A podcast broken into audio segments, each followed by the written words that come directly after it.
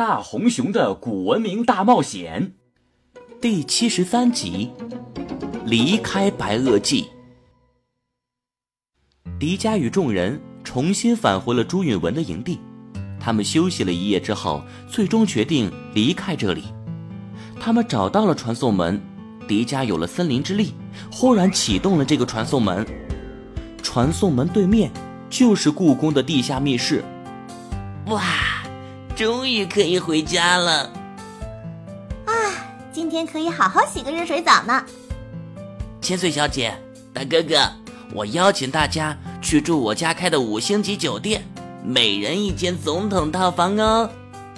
朱允文却挠了挠头，我，我，我就送你们到这里，我不出去了。什么？大哥哥？为什么呀？你一个人在这里生活了五年，多么孤独啊！现在你可以重返人类社会，为什么不回去呢？我其实很喜欢这里，而且人类社会已经无法接纳我了。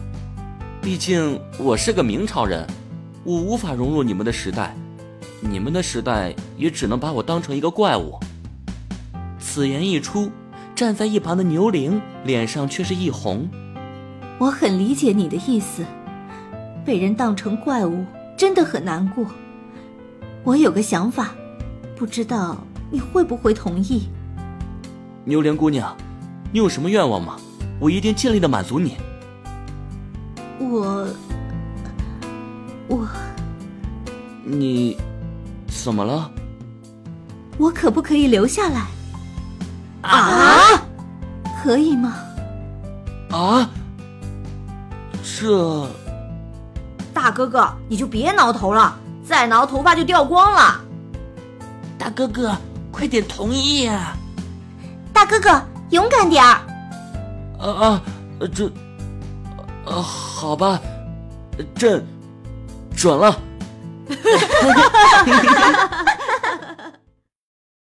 狄家三人于是作别朱允文和牛铃，重新将传送门关上了。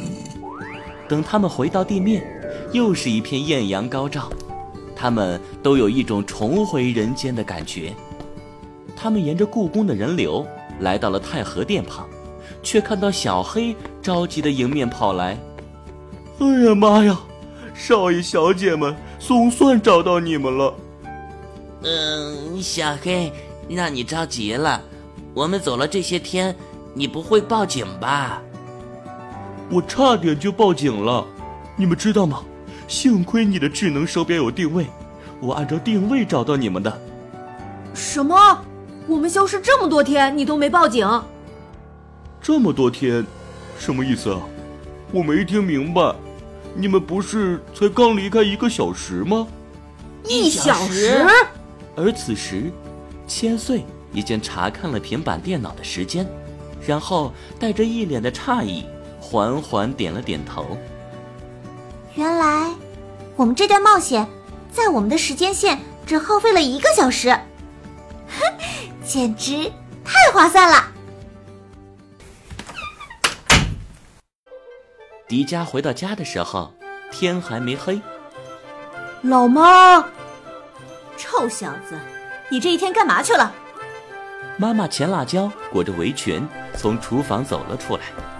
呃，您要听实话？嘿，你还敢撒谎？嗯嗯，好吧，我我去白垩纪了。哼，臭小子，想象力倒是挺丰富。你肯定是在图书馆看了一天白垩纪的书吧？啊！哎呦，我就知道你不信，可我没有撒谎，我真的去白垩纪了。哼，小子还挺认真。那我考考你，白垩纪都有什么恐龙啊？你看完了能记住吗？必须能啊！我刚到白垩纪就抢了一个龙蛋，那颗龙蛋竟然是三角龙的，把三角龙妈妈给急坏了，它差点把我踩成了泥巴。幸亏啊，一个骑着翼龙的大哥哥救了我们。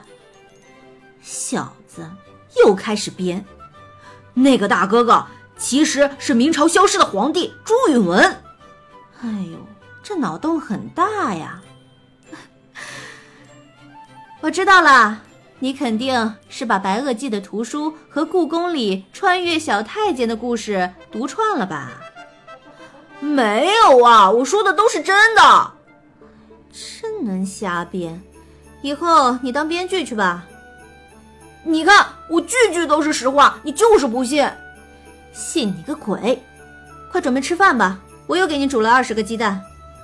哇，老妈，我爱你呀！哎呀，你小声点儿，吵到邻居了。爱就要大声说出来嘛！嘿嘿嘿，臭小子！哈哈哈哈哈哈！